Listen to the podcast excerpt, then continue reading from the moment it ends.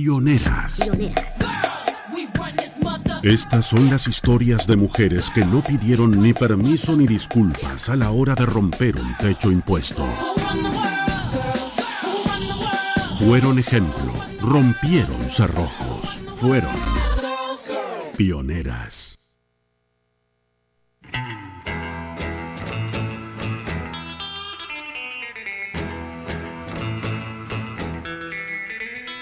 Bueno, y hoy eh, tenemos una nueva edición de Pioneras. Sí, Flor. Eh, como ya lo dije, ya por tercera vez lo, lo vuelvo a decir, que esta vez, más de estar hablando eh, a ciencia cierta de la primera mujer en, estamos hablando de mujeres que de cierta manera fueron pioneras porque marcaron un camino y eh, en este 2020 a mí me resulta relevante nombrarlas. No quiere decir que hayan sido eh, específicamente las primeras en pronunciarse Sí, o en hacer Clarísimo. Está muy bien, está clarísimo. Flor. condición. Te- Bueno, te, tengo una sí. sorpresa.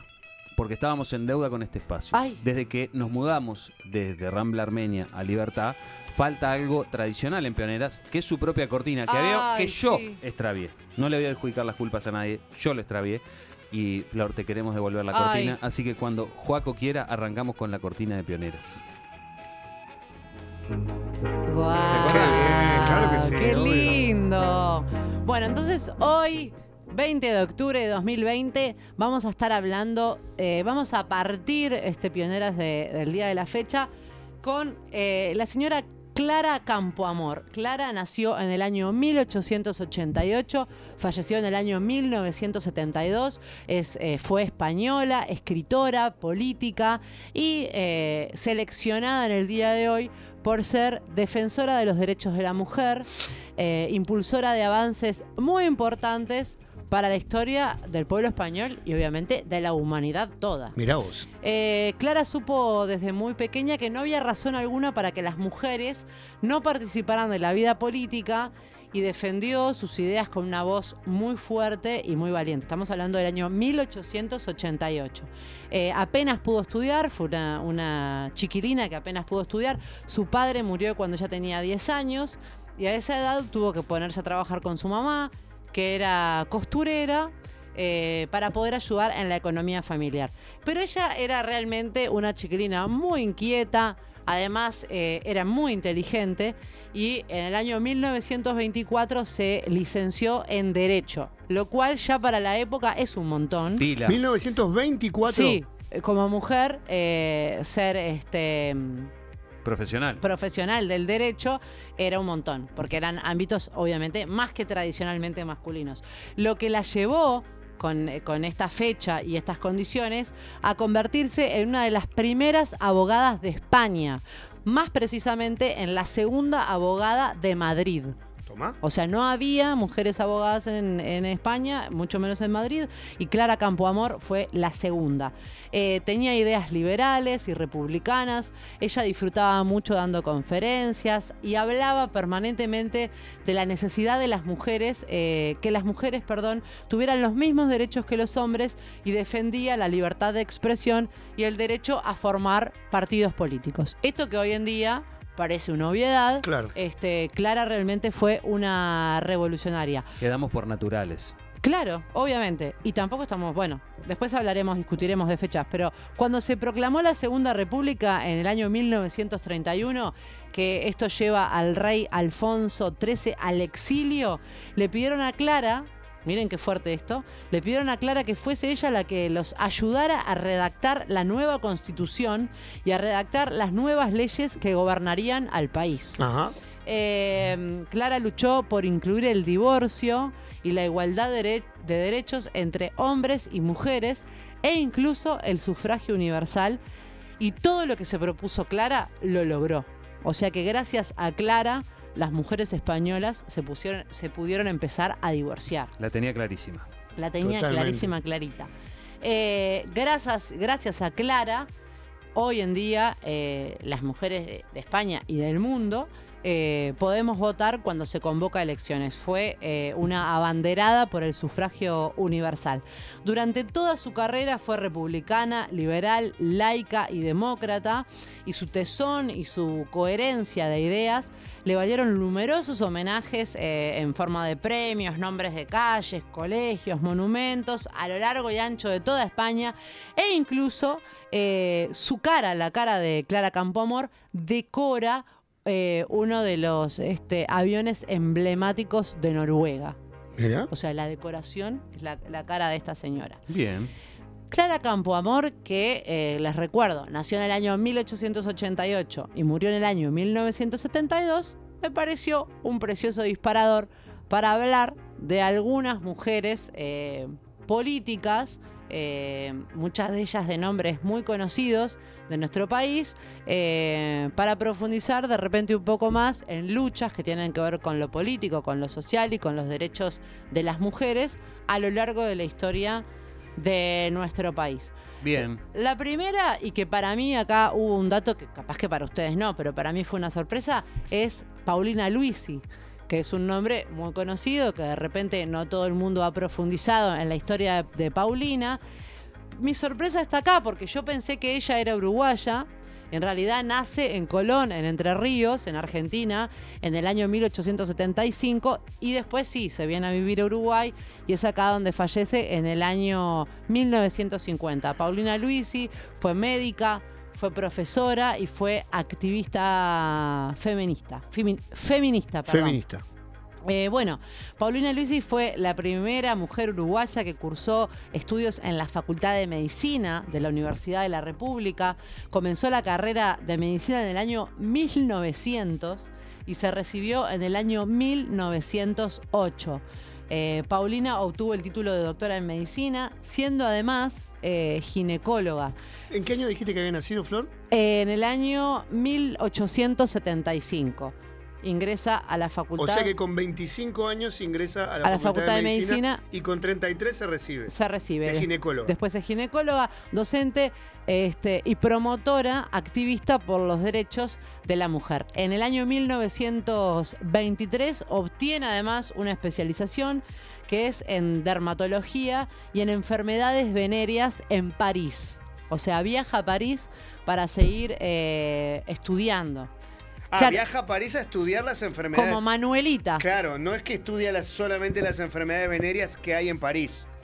No, porque Fue dice, a experimentar. recibió una, una, una maestría en enfermedades venéreas en París. No, en París recibió la maestría. Exactamente. Claro, no, yo decía, bueno, que habrá en No, París que, que- no haya acá. Que además, este, desde que empezamos a hacer esto de pioneras, uno empieza como a vincularse y a relacionarse con determinadas fechas. Sí. Y ya nombrando los años donde estas mujeres hicieron estas cuestiones, ya uno se empieza a dar cuenta que eran unas saladas que no comían ni con Mirta. Exacto. Eh, uno de los temas que concitó la atención de Paulina Lisi desde que se recibió como médica fue la higiene social. Eh, un área de la medicina que emergió con fuerza a comienzos del siglo XX y que eh, refería al estudio de la influencia de ciertas condiciones sociales y laborales eh, tenían sobre la salud de la población, así como las medidas sanitarias necesarias para frenar o disminuir las influencias nocivas. En el marco de la higiene social, Paulina abogó contra la trata de blancas, eh, del prosenitismo y de la prostitución, porque consideraba que estas actividades eran un comercio sobre el cuerpo de la mujer y obviamente ella estaba en contra de eso como feminista. En su libro, que se llama Otra voz clamando en el desierto, eh, Paulina eh, abogaba, pongámosle por decirle la palabra, por la eliminación de la reglamentación sobre la prostitución que indicaba dónde, en qué horarios y la obligación de las mujeres para que éstas ejercieran la prostitución eh, a indicarlo con una tarjeta que además incluyera información sobre la salud venérea de esas mujeres. Claro, capaz que además de, la, beta feminista que le tocaba el comercio sexual, veía que era una, un foco de contagio de enfermedades Exacto, venéreas. Exacto, ¿no? exacto. En esa época Claro. recordemos que lo peor que te podía pasar era la sífilis, la gonorrea, Sí. eh, El No sé. pingüinito. El- no, no es por ahí, Amilcar. No, pero claro. Algún herpes, digamos, ¿no? Como que vinculaba perfectamente su rol de feminista con su rol de médica, ginecóloga. Claro. O sea que realmente trabajó eh, en pro de la educación sexual. Bueno, justamente en sus trabajos entendía Paulina que la educación sexual debía ser integrada a la educación para ambos sexos, ya que era responsabilidad tanto de los varones como de las mujeres una adecuada salud sexual para prevenir enfermedades venéreas. En el año 1906, eh, Paulina propuso a la Dirección eh, de Instrucción Pública el primer proyecto sobre educación sexual en Uruguay, año 1906. Digo porque todavía hasta el día de hoy, Sí, año claro. 2020, seguimos discutiendo si educación sexual sí o educación sexual no. Obviamente educación sexual sí. Y ya desde el año 1906 eh, estamos en esta cuestión. Comenzó su militancia en pro de los derechos femeninos, integrando la Asociación de Mujeres eh, Universitarias Argentinas en el año 1908. Esta asociación organizó el primer Congreso Internacional Femenino en Buenos Aires en 1910. Y Paulina asumió eh, la publicidad del mismo en Uruguay. O sea, ella fue la que todo lo que pasaba o iba a pasar lo replicaba en nuestro país. Al año siguiente conformó y presidió la sección uruguaya de la Federación Femenina Panamericana. Eh, fue fundadora también Paulina Luisi del Consejo Nacional de Mujeres del Uruguay en 1916 y de la Alianza Uruguaya de Mujeres en 1919, en las que trabajó incansablemente. Acá aparecen eh, dos nombres. eh, de mujeres también muy relevantes, por si después alguien que nos está escuchando quiere investigar, que son Fanny Carrió y también aparece el nombre de Isabel Pinto de Vidal. Aparecen muchas mujeres, pero estos dos son como muy relevantes y trabajó con ellas incansablemente por el voto femenino. Eh, obtenido por ley en el año 1932, pero que terminó concretándose cuando pudieron efectivamente votar en las elecciones generales del año 1938. Sí, el, la pri- el primero fue un voto municipal, creo, y, y- y no fue universal, fue determinadas mujeres. Sí, exactamente. Eh, bueno, su casa estaba en el, en el centro de Montevideo, en el barrio del centro. Eh, esa casa ofició de consultorio médico y en forma simultánea también albergó la sede del Consejo Nacional de Mujeres hasta la desvinculación de Paulina en el año 1922. Fue directora del órgano de prensa de dicho consejo, eh, Acción Femenina, publicación que empezó a salir en el año 1917 en Montevideo y con una presencia bastante irregular se editó hasta el año 1925. Yo la verdad desconocía que la señora Paulina Luisi No. había andado por todas estas zonas. Mira. La, la tenía más como esos nombres que te, que te resuenan de una mujer relevante para la historia de este país, pero la verdad que no la tenía como tan... No. Para mí, cuando decís Luisi, a mí el primer nombre que me viene a la cabeza es Luisa Luisi. Luisa Luisi, que claro. Luisa tiene un instituto de enseñanza con el nombre de ella y que los rayitos nos acotan que era la hermana. Era la hermana, exactamente. Vos, ¿eh? Que- las que- hermanas las Luisi, hermanas Luisi. estaban re saladas las dos. Esta la- eh, Paulina era la que jugaba bien, Sí, claro. pero era mala con la bebida Sí, y, sí. y la rodilla cagada Eh, desde sí. chica. La hermana era más constante, menos Viste que las feministas somos muy de chupar. Claro. Era menos buena la hermana, pero más, más profesional, Amilcar, y por eso te- termina teniendo Sí. un instituto. Pero la eh, que jugaba mejor era esa. Exacto. Dice mm, eh, otra mujer está acá. Y también nos dice que Paulina tiene su calle en Malvin. Sí. O Sí. sea, el Muy loco porque era del centro, pero bueno, está, está bien. Y lo que pasa es que, yo qué sé. Y haciendo también... eh, Nadie es profeta en su tierra. exacto. Para, para, Sí, perdóname, sí, sí, para tranqui. que cambiaran, para que cambiaran un nombre de calle en el centro, eh, ahora hay que, había que ser político y hombre, Sí. ¿no? Porque viste que hay muchas calles Me quedé de pensando 18 eso, hacia el sur nombres de... ca- cambia- cambiaron para Aquiles Lanza, eh, Gutiérrez Ruiz, Hermán Michelini, ¿no? Creo que la relación es 1 a 10. Sí, De- qué poquitas calles con De nombre calle de de- mujer. con nomenclatura de nombre de mujer que de Sí. nombre de hombre. Bueno, había un proyecto el año A ver pasado. si las mujeres empiezan a hacer más cosas. Sí, Más cosas, ver ¿no? Vos que sos, habla con ellas. Vos que, Voy a hablar con las sí, mujeres. claro. No, pero la Intendencia el año pasado hizo un proyecto eh, que querían nombrar algunas calles con, con nombres de mujeres. Incluso se, se hizo una votación para que la gente propusiera eh, qué nombres de mujeres podrían llevar calles. Yo me acuerdo que participé, propuse Marosa y George. Infante. Marosa, Yo- Marosa, Marosa. Marosa, bien. Marosa, yo Ida soy fan de- Vitale, Idea Vilariño. Idea Vilariño, ¿cómo no hay una calle que se llame Idea No hay- Vilariño? hay- me parece que no hay, que no hay calle Petrona Viera, por ejemplo. Por ya ejemplo. una belleza. No, no hay, me parece que no hay. Voy a- ya, les, ya les confirmo. Mm. Bueno, y, y después viene una que sí tiene nombre de calle, eh, que me, también me resultaba relevante, aunque sea nombrarla en el día de hoy, que fue la señora Enriqueta Comte y Riquet. Ahí, esa sí tiene calle. Esa sí tiene calle y uno piensa automáticamente en un canal Seguro. cuando la nombra. Y también la, la particularidad de, Riquet- de Enriqueta Comte y Riquet. Petrona Viera tiene calle. Ah, bien, perfecto. mal nosotros. Es que eh, Enriqueta, eh, al igual que Paulina, no nació en Uruguay. Nació en Barcelona.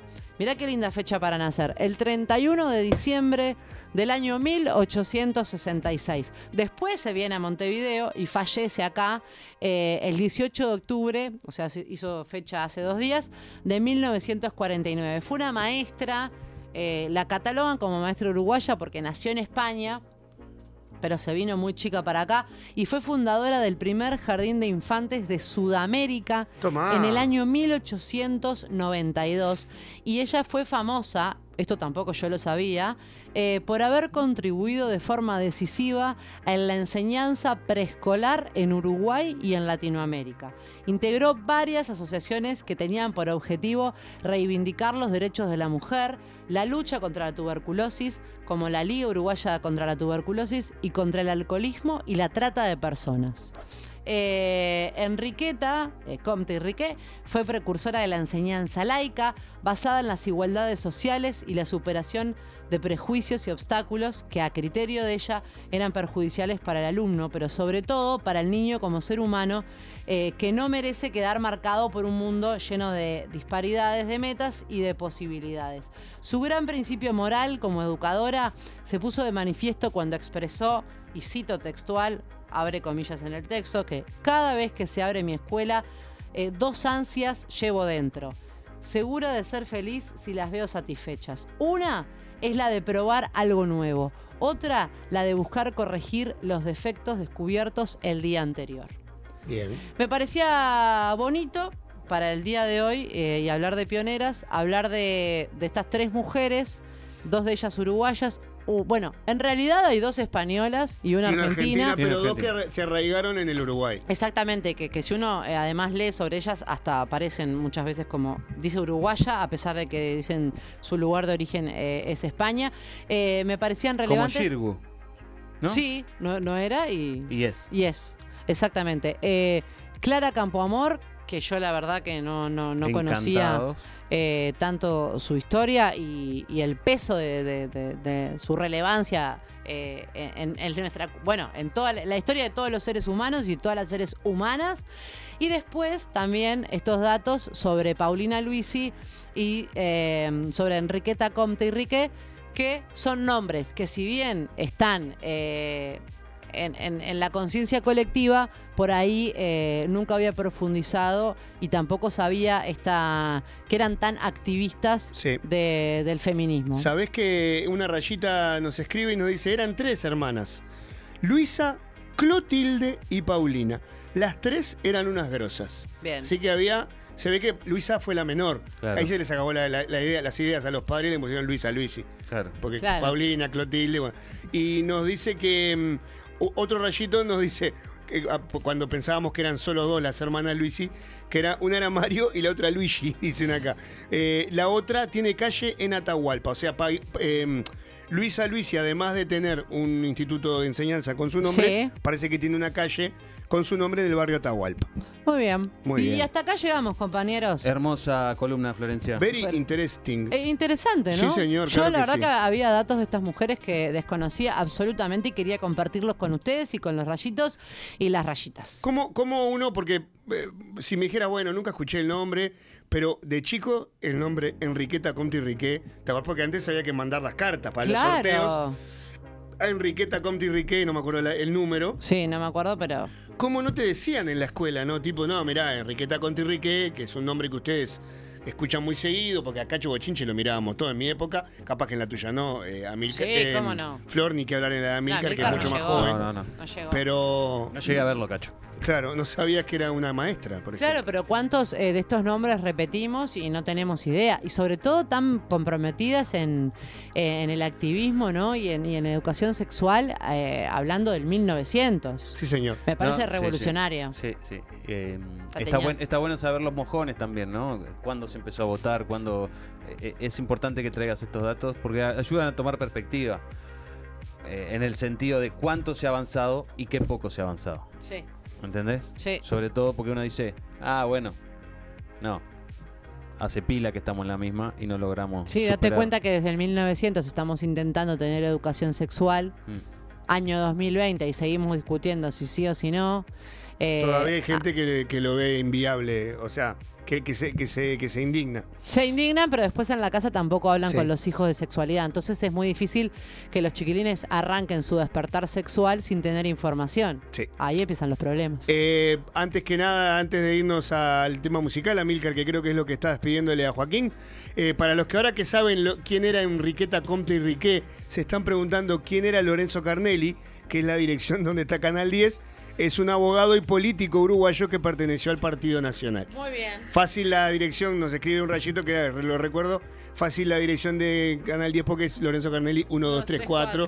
Yo soy- so- fui vecino de- de- del Canal 10, así que como que estoy acostumbrado, pero Lorenzo Carnelli era un político y, escrit- y- y abogado uruguayo. Muy bien. Nada, Muy bien. Completando. Maravilloso. Amilcar, Eh, bueno, eh, Hugo, Amilcar. hemos tenido un programa que ha tenido de todo. Sí, bueno, vamos. Pero ¿Ya terminó?